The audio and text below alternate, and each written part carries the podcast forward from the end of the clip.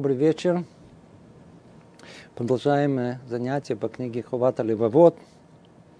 У нас идет 126 занятие. Мы находимся с вами в вратах седьмых, врата возвращения, раздел шестой.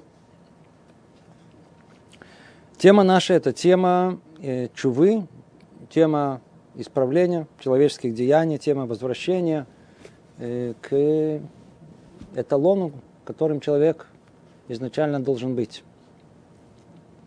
С вами разобрали на прошлых занятиях э, четыре составляющие, и каждая из них она распадалась еще на пять. Каким образом конкретно осуществляется чува? Что значит возвращение? В этот раз автор э, обращает наше внимание на совершенно другой аспект той же самой чувы того же возвращения. Что может человека побудить к исправлению? Вот. Мы живем, делаем то, что делаем. И, как правило, если даже нарушили, то первая наша реакция, ну ничего страшного – ну, максимум Бог простит. И даже порой ходим с ощущением чего-то, ну не то.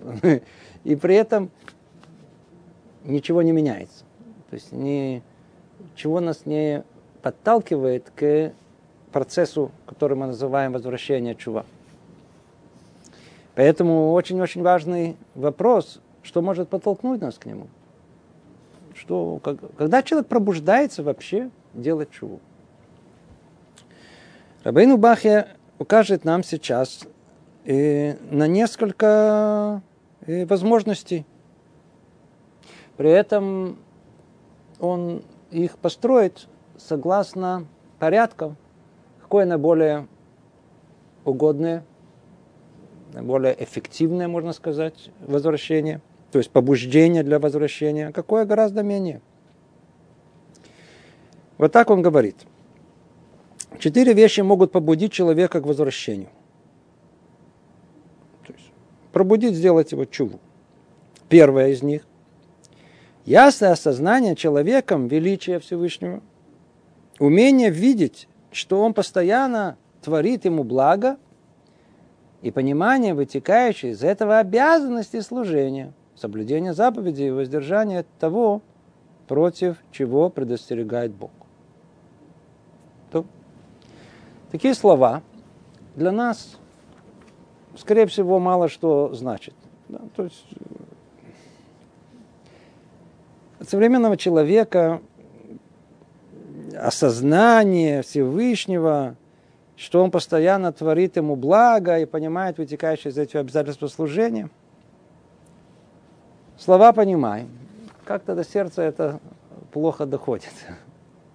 А в принципе, вся книга построена на том, что тут сказано. Кто помнит, э, Шарпхина, врата проверки, познания, не знаю, второе, которое мы с вами изучали, и после этого врата служения. Там подробным образом объясняется, на базе чего вообще э, мы должны выполнять повеление Всевышнего. Есть всякие разные ответы на это.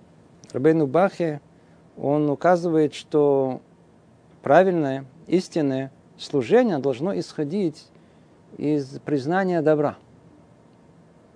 Признание добра. Каждый из нас в нашей жизни встречался с ситуациями, когда кто-то помогал ему, и делал добрый поступок в его адрес. Что мы должны сделать? Мы должны отплатить тем же самым. То есть возвратить добром за оказанное нам добро. Тема эта, она тоже такая, мягко говоря, не очень озвучимая. Почему? Потому что природа человека как раз наоборот. Она не хочет благодарить, не хочет помнить о хорошем. Эту тему мы обсуждали подробнейшим образом – Человеку очень тяжело признать добро другому человеку. А тем более, тем более, тем более, тем более признать добро невидимому Богу. И, в принципе, за что ему говорить спасибо, ведь нам в голову приходит тут же все то, что нам не хватает, что мы ему приписываем. Так что же мы говорить еще и спасибо? И вот интересная вещь, что в этом месте как раз и находится то ли величие человека, то ли его обратная оценка, как мы скажем, низость его. Типа это. Почему? Потому что увидеть именно в этом, увидеть именно в этом э, как бы базу для своего служения, это действительно огромное величие. Снова возвращаемся к этому уже неоднократно. Человек, он привыкает к тому, что жизнь ему подарена. И все у него работает. И жизнь каким-то образом устроена. И все как-то уже крутится, особенно современная цивилизация, которая создала так много условий для нормальной жизни. Человек вообще потерял пропорции. Вообще.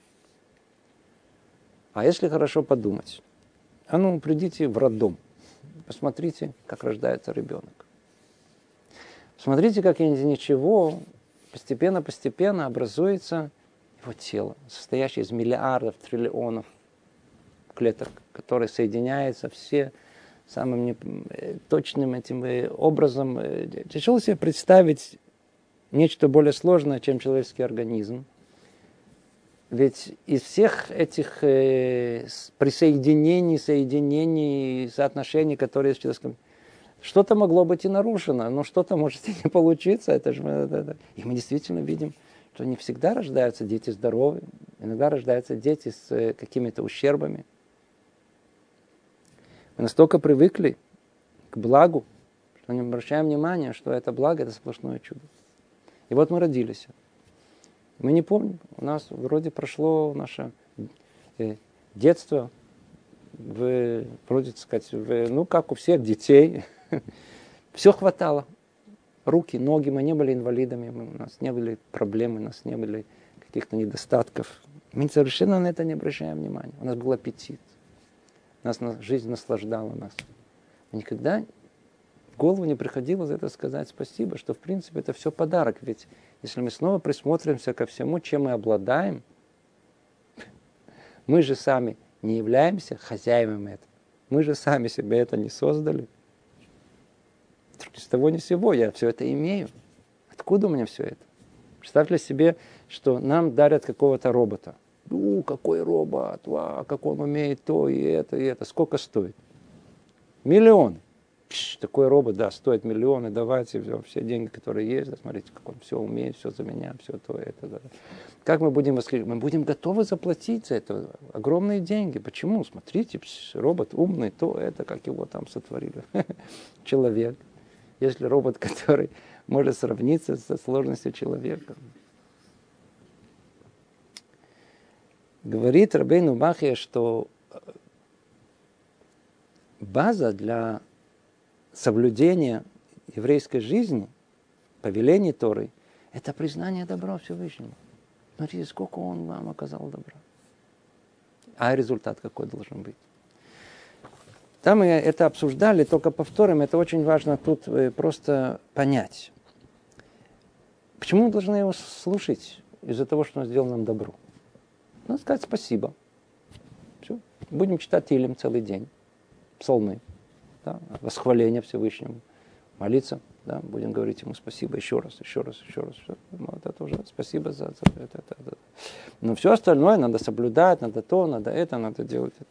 Мы сейчас не рассматриваем с точки зрения, что в принципе все повеления Всевышнего для нашей пользы.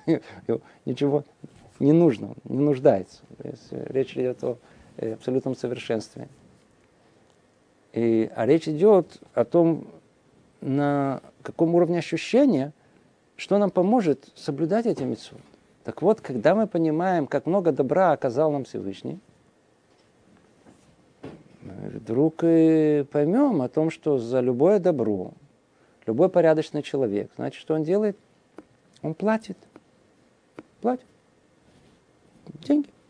Например, кто-то пришел и оказал вам услугу, исправил э, холодильник, исправил, сейчас жарко, так это актуально или исправил кондиционер. Ну, надо что? Надо заплатить. Придет ли кому-то в голову что за услугу, которую дают, которую указывают, мы не платим. Естественно, мы же должны платить. То есть, в конечном итоге, мне даже не столь важно, что этот человек, сколько усилий он потратил. Он просто пришел, сдвинул кнопку, или он там два часа... У меня жарко мне, понимаете, жарко. Возможность как-то э, дышать – это кондиционер. Да? И вот, неважно как, какой-то человек оказал мне добро, я могу дышать. Мне хорошо. Ну, я не должен ему заплатить. Если человек честный, то вот эта мне внутренняя честность должна обязательно заплатить ему. Говорит Рабейну Бахе, а, вы человек честный, вам оказали услугу, да, платите. Теперь, что хочет э, техник, который исправил нам, э, почему, мы должны, почему платили ему деньгами? А? Потому что он хотел за услугу заплатить мне деньгами. Мы хотели, может быть, там натурой, может быть, дать ему яблоки какие-то у меня растут вот в огороде или что-то. Нет, я хочу деньгами. Творец оказал нам великую услугу, великое благо. Подарил нам практически все, что у нас есть. Все, что у нас есть, да, это полный подарок. Да. Ну, мы не должны ему заплатить. Я хочу тебе заплатить. Как? В какой валюте? В какой форме? Он говорит, послушайте, вы, я к вам обращусь как к людям взрослым.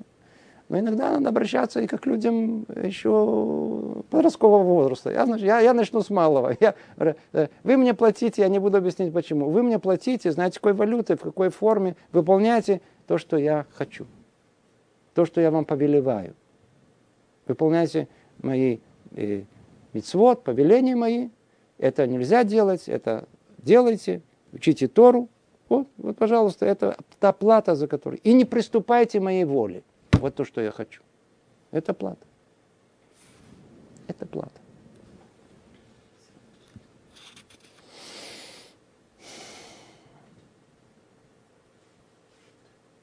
То есть это сейчас указывает нам Рабейну Бахе на интересный путь в жизни – он говорит, послушайте, послушайте, так сказать, вы можете быть детьми, которые ни, ни о чем, кроме как своих ощущений, больше ничего не живут. А можно выйти из этого, посмотреть на эти ощущения снаружи, спросить себя, откуда они у меня появились, откуда у меня все это есть. И тогда в душе человека, так как он человек честный, да, есть такое что-то вложено в нем, то у него пробудится желание отплатить добром за добром. Только то добро, которое ждут от тебя, это всего лишь навсего то, что я хочу от тебя, как родитель от своих детей, отец от своего сына. Все, что я хочу, сын, это только слушай, что я тебе говорю. Слушай, что я тебе говорю. А у меня свои идеи, можно сделать так, не это делать. Можно, конечно, сын. Ну, папа просит тебя вот, э, возьми отсюда туда, без идей. Только выполни то, что я тебя прошу. Не, ну можно это по только путем. Ну, можешь, пожалуйста, делай, но ты не выполнишь мою волю.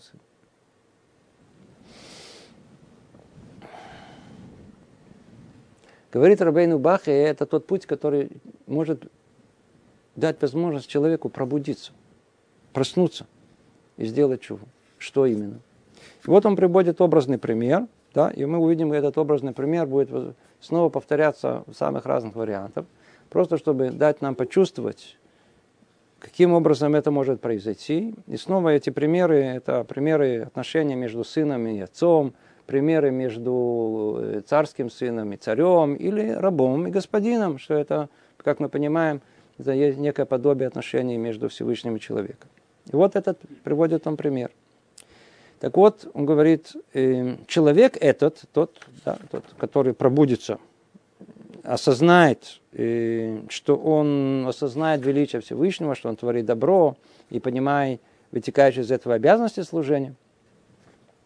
Так вот, человек этот подобен рабу, бежавшему от своего господина. Когда он задумался, когда он задумается о благах, которыми осыпал его господин, он вернется к нему по собственной воле, чтобы попросить у него прощения за прежнее непослушание и бегство от обязанности служения это раб, избравший добрый путь, понимающий, где лежит дорога к спасению. Такого раба господину стоит простить и приблизить к себе. О, это, это, это, это раб, который заслуживает внимания. Что он тут говорит? Это человек, который, который подобен тому рабу, убежавший от своего господина. Почему он убежал? Почему убежал? Потому что свободы хочется. Хочется что-то своего, хочется тут попробовать, там посмотреть. А быть все-таки рабом у господина. У меня очень хороший господин. Ничего плохого мне не делает. Никогда меня не проклинает, плохого слова мне не говорил. Заботится обо мне. Тем не менее, все-таки, знаете, не хочется быть рабом, хочется быть более свободным, хочешь почувствовать раз и убежал. Но после того, как убежал, покрутился туда-сюда, посмотрел эту свободную жизнь, что, в принципе, я не она еще более страшна, чем жизнь э, в, упорядоченная в качестве раба. Вдруг стало пробуждаться в голове воспоминания, ой, а в принципе, чего убежал от моего раба, от моего господина? Он мне ничего плохого не сделал. Более того, вдруг он вспомнил все те блага, которым осыпал его господин. И заботился о его месте, где спать, а потом принес ему подушку помягче. Да, это, это то, что описано о нас. И потом забылся о нем, чтобы там не было там, не знаю, комаров, я не знаю. Заботился о нем, как у нас, как положено, заботиться о рабе. И тогда что? Тогда он, он вспомнил об этом. Тогда он вернется к нему по собственной воле. И тогда что он решил? Вай, что же я убежал? Надо возвратиться. Он возвратится. И тогда он будет просить прощения за непослушание, за бегство, от того, что он ушел от обязанности служения. Вот это четко, ясно. Это подобие того, когда человек, он начал соблюдать что-либо, потом по какой-то причине оставляет это соблюдение, и он сам пробуждается, ай-яй-яй. Теперь, почему он пробуждается? Вот тут основное место. Почему он пробудился? Он пробудился, потому что он сам в своем сердце почувствовал, ой, какой я неблагодарный. Какой я неблагодарный. Как далеко он от этого. Какой я неблагодарный. Ведь мне сделали и это, и это, и это, и это. И это. Чем я отплатил? Злом за добро.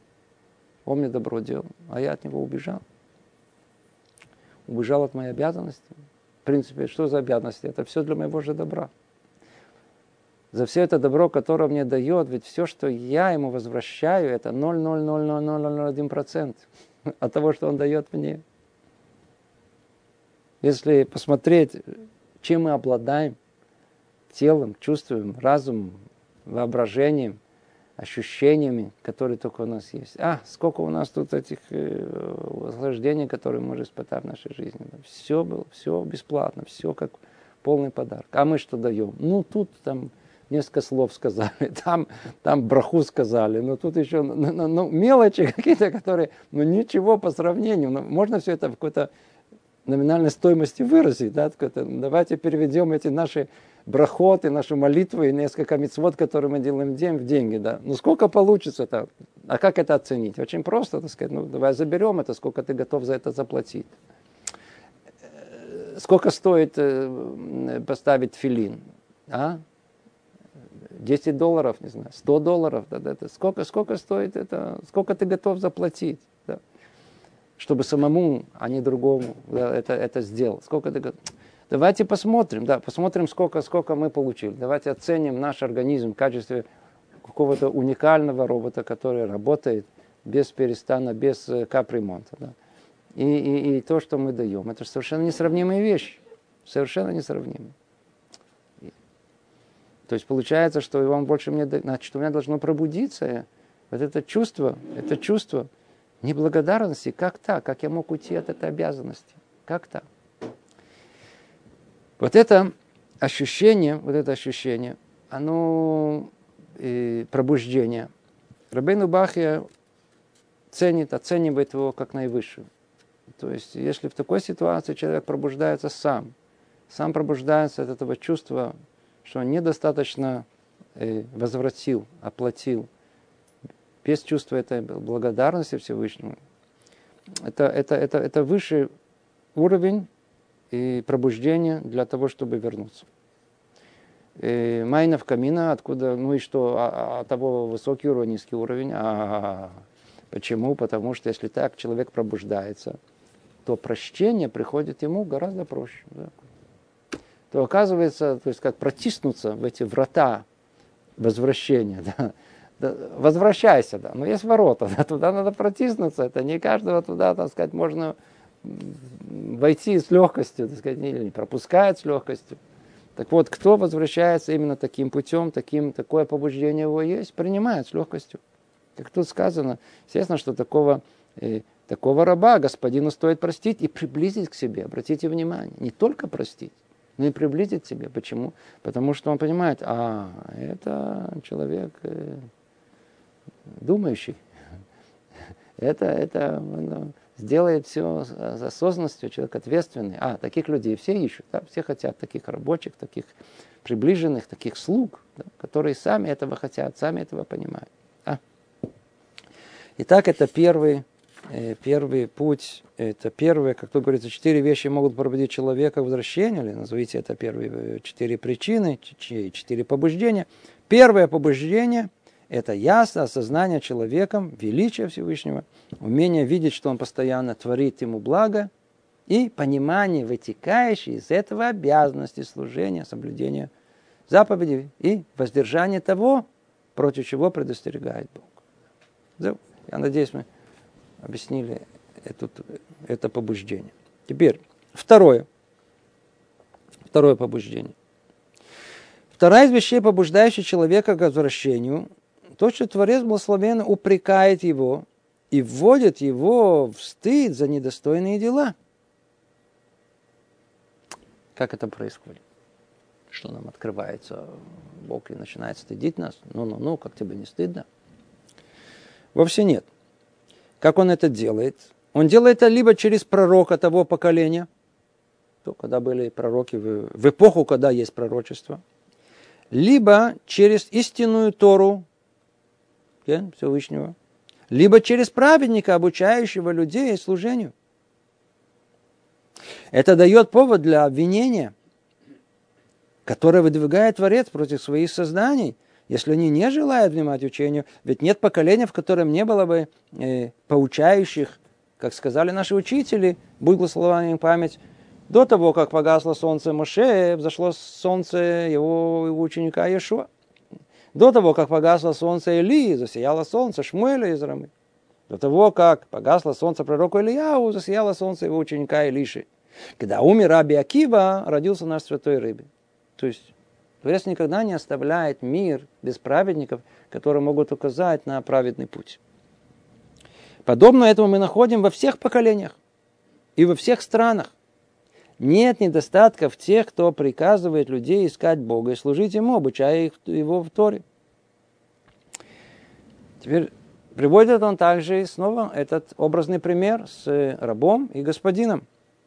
Тот, кто возвращается к Богу по указанной здесь второй причине, похож на раба, бежавшего от служения своего, своему господину, который встретил другой, верный раб, отчитавший его за бегство, посоветовавший вернуться и пообещавший, что господин простит его. Он напомнил этому беглецу о множестве благ и милости господина. В результате тот возвращается и покоряется своему господину. Это другая совершенно причина, другое побуждение, которое есть. А ну давайте снова разберем тут по порядку. То есть мы видим, что пробуждение приходит к человеку, но уже не изнутри не из его душевных качеств, благодарности, признания добра за оказанное ему добро, а через посредника, который пробудил его к этому. Как в этом образном примере, когда этот раб убегает своего господина, он встречает другого раба, верного своему господину, который наставляет его, пробуждает в нем это желание вернуться. Что может пробудить? Ну, когда в еврейском народе было пророчество, было, были пророки, то их роль и состояла в том, чтобы пробудить народ к чуве, к возвращению. Это был их роль. Поэтому они ходили от места к месту и э, со своими проповедями для того, чтобы пробудить людей. Но с тех времен мы знаем о том, что с начала второго храма э, по причинам, известным, пророчество было отобрано у еврейского народа. Нет больше у евреев пророков. Хотя, в, как говорят, в рясе пророка время от времени тут всякие разные люди пытаются одеться для того, чтобы обучать других. Хотя это, видите, совершенно неуместно, так как эта одежда, она э, принадлежит только истинным пророкам, а они уже давным-давно уже не существуют. Что же может сейчас пробудить нас? Он говорит две вещи дополнительные. Знаете, может быть, пророков нет. Пророкам, у пророка проще, конечно, принять, э, принять его наставление. Почему? Потому что он ясно видит прегрешение человека. В этом и было его пророчество. Такой пророческий дар был у нас, э, это было исключение из правил. Э, известно, что Аризаль, он видел человека и прямо на месте мог сказать, что он сегодня нарушил. Я уже не говорю про другие, так сказать, может быть, на уровне другом, чуть меньше, чем пророческого дара, когда, когда чувствовали прегрешение другого человека. Да? А, известная личность праведника Ревхайм Замбел Мамирыбниц известен тем, что он никогда не подавал руку тому, кто не ходил в микву. Теперь э, Бухурей Шива, ребята из Шивы слышали это, естественно, они, так сказать, литовская Шива, смеялись на, так сказать, над хасидскими э, рассказами о праведниках. И, и эту историю слышал через третьи руки, да, это не, не прямые руки, но слышал от тех, которые в этом э, свидетельствовали участвовали. Они действительно, из них трое пошли в Микву, один не пошел, и все пошли жать ему руки. И он действительно этому руку не пожал тому, кто не пошел в Микву. Это, это свидетельство людей, которые решили это проверить. Я уже не говорю про все остальные другие примеры. Тогда было пророчество. И когда пророк говорил, было ясно, что в чем нарушение невозможно было скрыться от него. Гораздо сложнее в наши времена. Что заставит человека? Что заставит человека? Говорит, две причины есть этому. Две, две возможности есть э, для пробудиться. Одно, как он говорит, это, э, это Тора, да, изучение Торы. Либо через истинную Тору, видите, он подчеркивает через истинную Тору, Тору Всевышнего. То есть, то есть тогда, когда мы ее учим действительно как положено – Тогда мы учим, а что значит как положено? Это тогда, когда мы не учим текст Торы в попытке понять, что там написано, и примешиваем там свое какое-то личное понимание. Правильное изучение Торы – это одна единственная, когда мы пытаемся понять желание Творца, скрытого в этой словах Торы. Это единственный правильный подход к изучению Торы. И он называется тут правильный, истинным, не знаю как. И тогда выглядит картина совершенно по-другому. Так вот, когда мы изучаем эту Тору, и есть часть ее, которую стали называть сейчас мусар, или по-русски, или международное слово этика, да, этические нормы, которые там находятся. Мы, в принципе, изучаем с вами, это называется мусар. Да. Это должно пробудить человека. Такими словами, даже не имея пророка, или не имея примера, когда разберем праведного человека перед собой, человек может только путем того, что он изучает Тор, изучает э, книги по этике, его сердце пробуждается. Эй, секундочку, как я мог себя так вести? Почему я ушел так далеко от Всевышнего? Почему я прекратил? Почему я нарушил, нарушил его повеление? Это тоже может пробудить его. И третье, он говорит, через праведника, обучающего людей служению. И дальше он говорит о том, что, знаете, в наши времена, так как нету пророков, и не каждый склонен читать толстые книги, но, по крайней мере, видеть человека праведного, который пробуждает его к служению праведному, о, это мы видим, что существует в каждом поколении. Кстати говоря, явление это, что в каждом поколении есть праведники, и мы к этому относимся как совершенно естественное явление, это явление совершенно неестественное. Мы видим в мире о том, что все развивается, возвышается – падает, исчезает. Мы видим идеи, которые появлялись в мире. И они торжествовали. И после этого они просто исчезали, оставались только как какие-то музейные экспонаты где-то в библиотеках о них читают, какие-то какие специалисты о них знают. Народы, которые захватывали мир, мы слышали о них. Мы слышали из истории, как были колоссальные цивилизации, захватившие чуть ли полмира, весь мир. И как они возвышались, так они исчезали. Все приходит, уходит, приходит, уходит, приходит, уходит. Всякие разные идеи человеческие приходят, всякие разные э, темы, э, всякие разные религиозные идеи приходят. Праведники в каждом поколении есть. Как это может быть?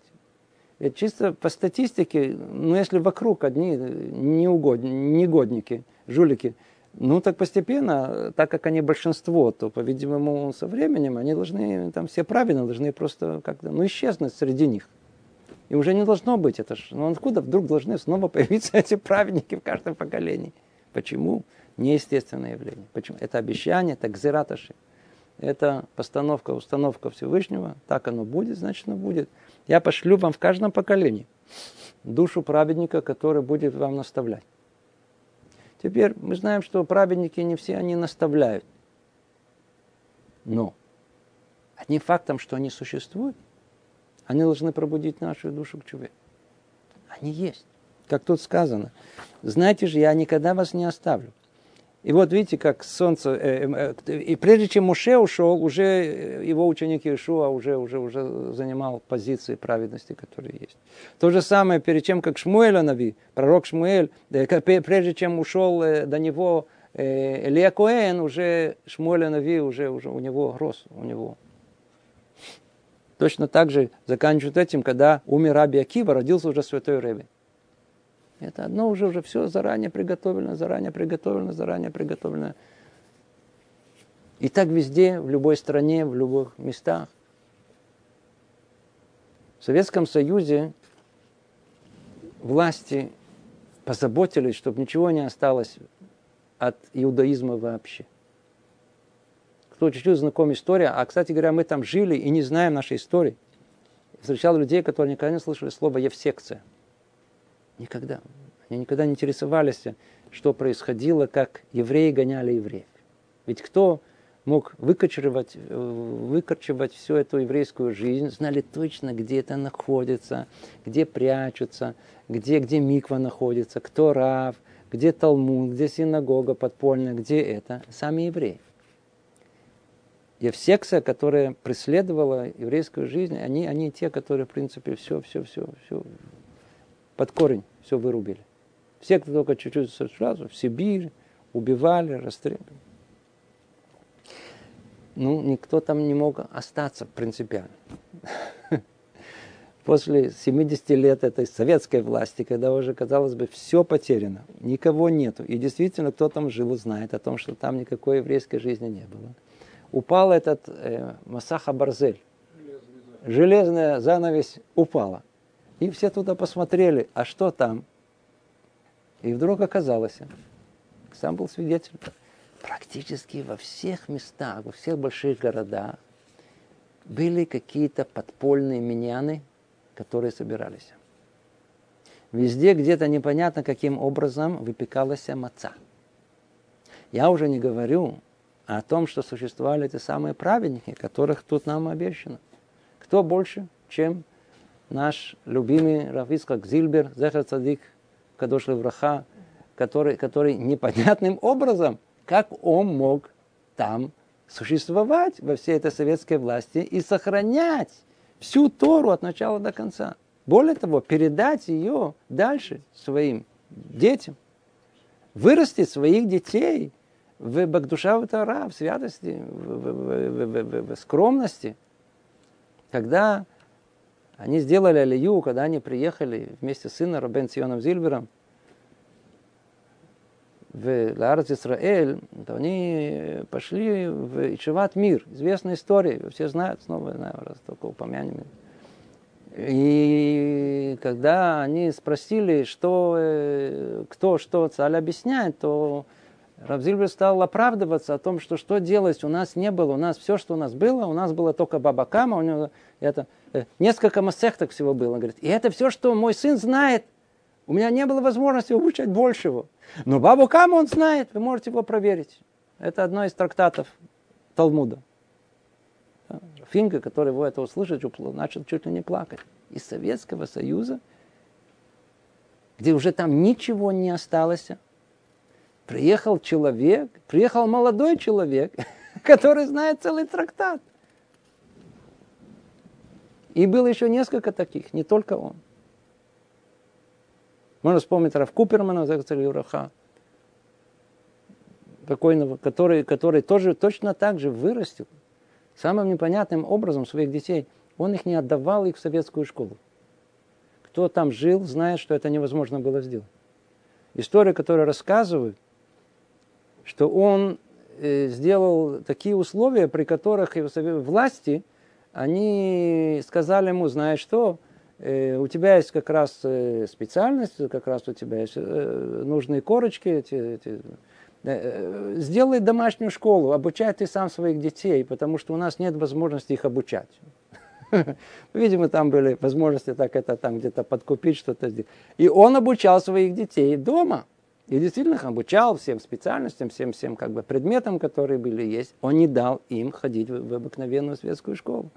И все дети его как один, и, его, и все дети, которые, которые выросли у него, это дети, которые были, сохранили верными Торе и Мицвод. И при этом, при этом, кто снова знает, э, это мы сейчас умные, после того как, когда все это развалилось. А кто находился там, это не можно было представить, что это когда-то развалится. И когда-то кто-то выйдет, он их держал, не имея никакой возможности представить себе, что в один прекрасный день действительно его обучение этих детей к чему-то приведет, это еврейской жизни. И несмотря на все это, он не спрашивал вопроса, что будет дальше. Он просто сказал о том, что мы это мои еврейские дети. Я не могу их отдать в обыкновенную школу, я буду их воспитывать в еврейском духе. Вот такие праведники были, оказывается, везде. И вот они были примерами. И когда человек встречался с такими людьми, везде, повсеместно, по всему миру. Его сердце, как он говорит, должно пробудиться для того, чтобы, для того, чтобы сделать чуву. Как так? Если он может, почему я не могу? Влияние праведника на человека, оно колоссальное. Да, когда мы видим человека воистину праведного, тяжело вести себя неблагоприятным образом около него. И даже после встречи с ним. И даже, и даже при мысли о том, что он существует, уже а грех не так сладкий. Это второе. Второе, второе пробуждение, которое есть. Теперь он говорит третье пробуждение. То третье пробуждение, это когда человек видит, как Творец испытывает тяжким наказанием кого-то другого, пошедшего по тому же пути, что и он сам. Уклоняясь от служения – Тогда он извлекает для себя урок и возвращается к Всевышнему из страха перед наказанием, и его суровой местью. А, тут уже, уже причина другая. Значит, первая причина была, человек сам пробуждается. Вторая причина, он видит праведника, или пророк его пробуждает, или читает книгу по Эмусару, сердце пробуждается. Третья причина, а, тут холодный расчет. Вдруг он видит, секундочку. Естественно, что мы обращаемся к людям, которые понимают, что есть Всевышний, понимают, кто управляет этим миром. О других людях речи не идет. И вот что он видит. Он видит человека нормального, смотрит, заболел. А это тоже вроде такой нормальный, религиозный. Пс, разорился. Смотрит у этого несчастье. Как так может быть? Как так может быть? Если он чуть-чуть человек, но ну, минимально соображающий, то а почему он, а не я? Иди знай, кто следующий в очереди получить по голове. Поэтому может прийти к нему пробуждение, сделать чуву. Но эта причина уже какая будет? Боязнь, страх получить наказание – Другими словами, это просто холодный расчет. Ну, ну невыгодно, невыгодно не делать чуву, не делать это возвращение. Почему? Иди знай, пострадаешь, а страдать я не хочу. Простой расчет, простой расчет. Так вот, он похож на раба, убежавшего от своего господина, И услышавшего, какое наказание получил другой раб, такой же беглец, как и он сам. И вот он извлекает для себя урок, возвращается и умоляет своего господина, простите его вину, прежде чем тот обрушит на него наказание. Вот вам снова этот образный пример. Теперь, на что подобен такой человек, который пробудился подобным образом? О, подобен тому рабу, который убежал. Ну, встретил другого раба, который, который, который, который рассказал ему, какое жуткое наказание он получил за то, что он убежал. А, этот человек, этот раб проснулся говорит, а, так вот что дают, вот что получает беглец. А я что-то не думал об этом вообще. Ну, думал, вот, ну, убегу, ну, убегу, какая разница. Оказывается, это наказание. О, вот такое больное, а, вот так буду страдать. Не-не-не, не хочу, не хочу. Я срочно бегу назад к своему господину, сам, сам, сам, прежде чем он меня накажет. Это третий вид пробуждения, который есть. Третий вид. Четвертый четвертый из упомянутых вещей, наказание, которое обрушивает на человека Творец, наказание, которое обрушивает на человека Творец. Это, что называется, дождался. Как по-русски говорят, пока курица не клюнет. Жареный петух. О, пока петух или жареный. Типа это. То есть, когда когда мы смотрим на страдания других людей, жалко людей, да, жалко, жалко, знаете, все-таки, да, да. А есть, которые, ну, смотрите, полагается всем, кому-то тут, кому-то полагается, да, да. И так много людей, ну, кому-то полагается пострадать. Не пробуждается наше сердце от того, когда мы видим страдания других людей. А ведь, в принципе, у нас сказано, что, например, мы порой слышим цунами, где-то там в, в Таиланде, не знаю. Землетрясение в, не знаю, в, в, в, в, в, Турции, не знаю, в Армении. И, ну, то далеко. Может, им полагается, может, еще что ли. Человек совершенно спокойно все это слышит и как-то занимается своей жизнью. А у нас сказано не так. То, что там есть свои счеты, и все выверено как в аптеке, это другой вопрос. С точки зрения восприятия еврейского, когда происходит какое-то исключительное событие в мире, мы должны его рассматривать как э, напоминание нам, как предостережение нам, что это, смотрите, то, что может произойти. Но сейчас это землетрясение верно, это на вас попало, но землетрясение может быть и на вас. Проснитесь делайте чего. А, там наводнение, там цунами, там это, а, что там, это все может произойти с вами.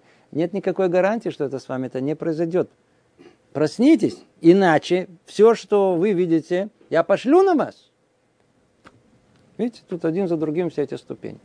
Поэтому, когда человек пробуждается в виде страдания других, скажем так, это довольно-таки не самый высокий уровень, но это тоже уровень тоже уровень.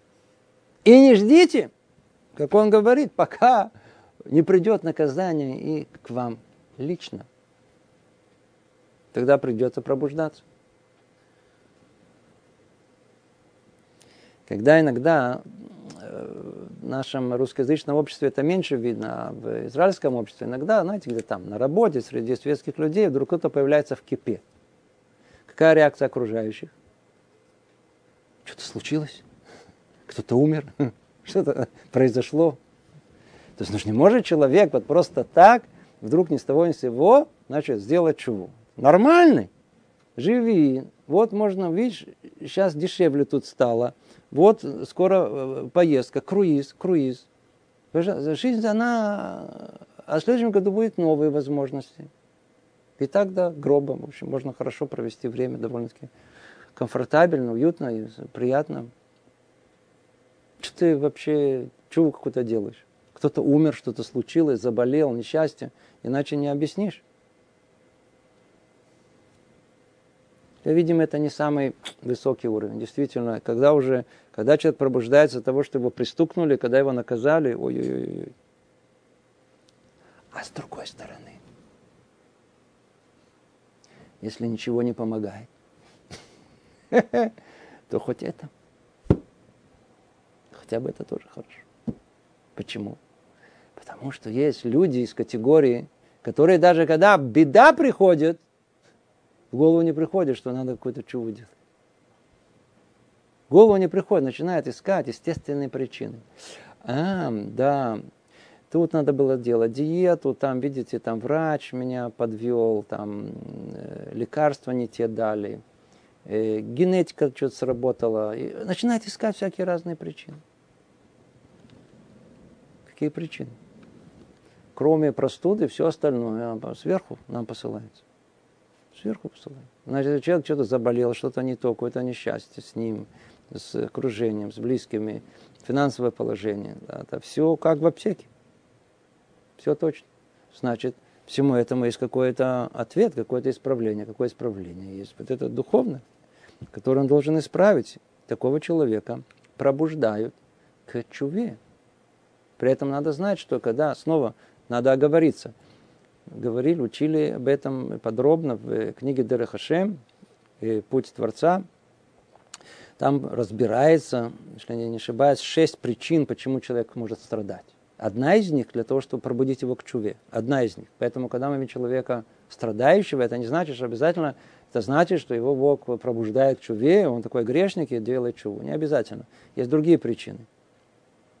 Но для нас, в всяком сомнении, для самого человека, когда приходят какие-то страдания, когда что-то не то происходит с нами, надо в первую очередь искать причину в том, что я отошел от повеления. Я нарушил запрет Всевышнего. Это то, что он говорит тут. Четвертый из упомянутых вещей наказания, которое обрушивает на человека Творец. Какое-либо бедствие или страдание. Бедствие или страдание. Бедствие вокруг него, страдания ему лично. Почувствовав его, человек пробуждается от своего сна и отходит от греха. То есть, что он говорит? Человек все время находится во сне. Но только есть такое, называется сон наяву.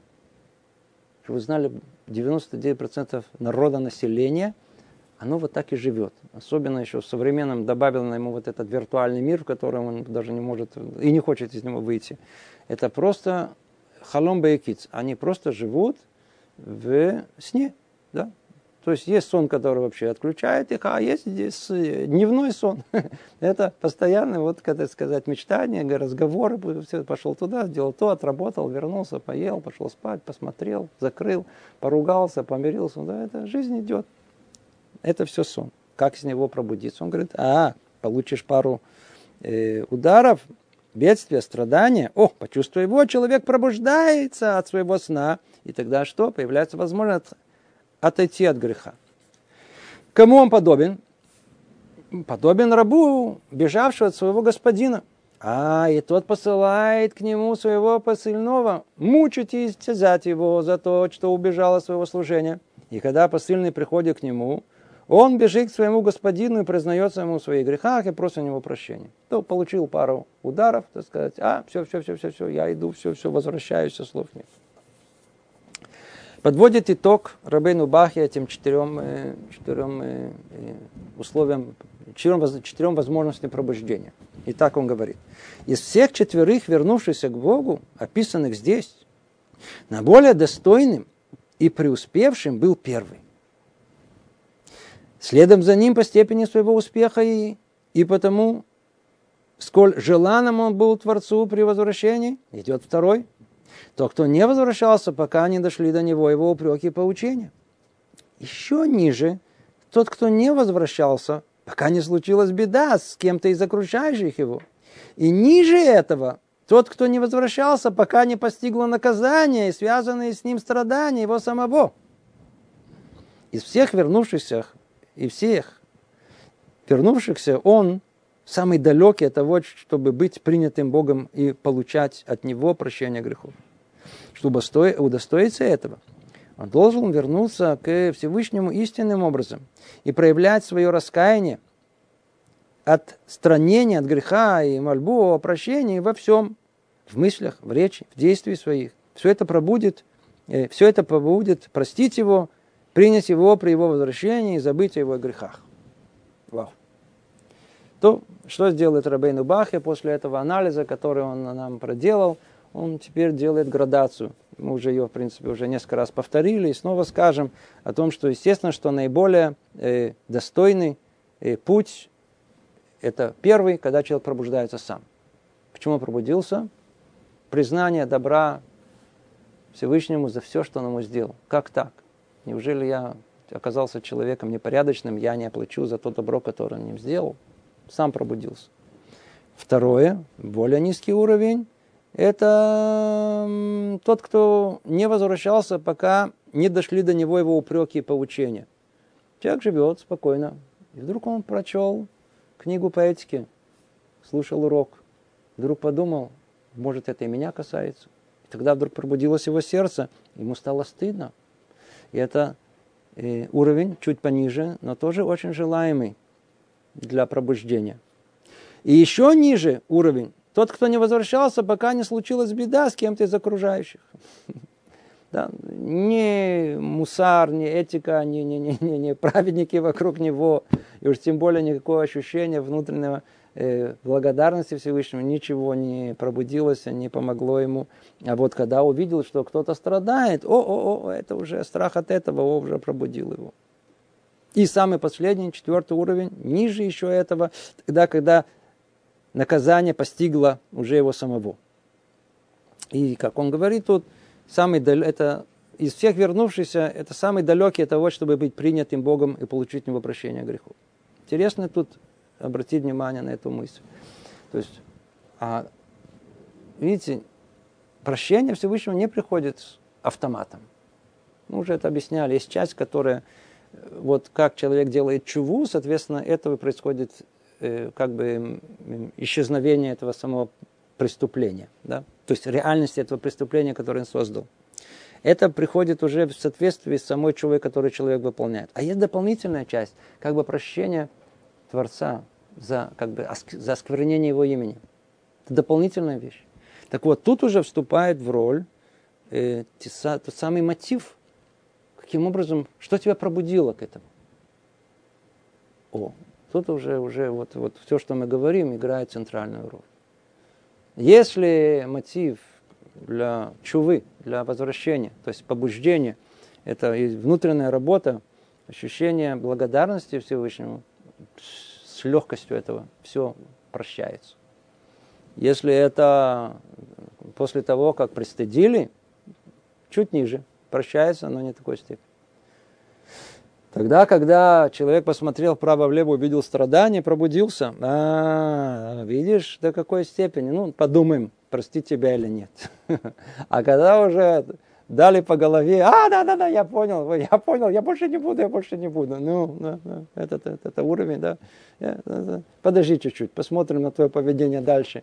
Э, я вижу, ты пока исправился, посмотрим на твое, что ты дальше с тобой будет, знаем, э, прощать тебе или нет. То есть это нет склонности прощения греха э, вот автоматическое. Оно еще зависит от того намерения, с которым мы делаем эту чуву. То я надеюсь, что мы относительно коротко и ясно объяснили эти четыре уровня. Естественно, что надо стремиться к тому, чтобы наше возвращение оно было построена на внутреннем пробуждении, на признании добра Всевышнему за что сделал. Чтобы нам самим изнутри было стыдно за то, что мы что-либо нарушаем. Естественно, что это самый лучший путь, правильный путь пробуждения к Всевышнему. То, всего доброго. Кончим тут. Привет из Иерусалима.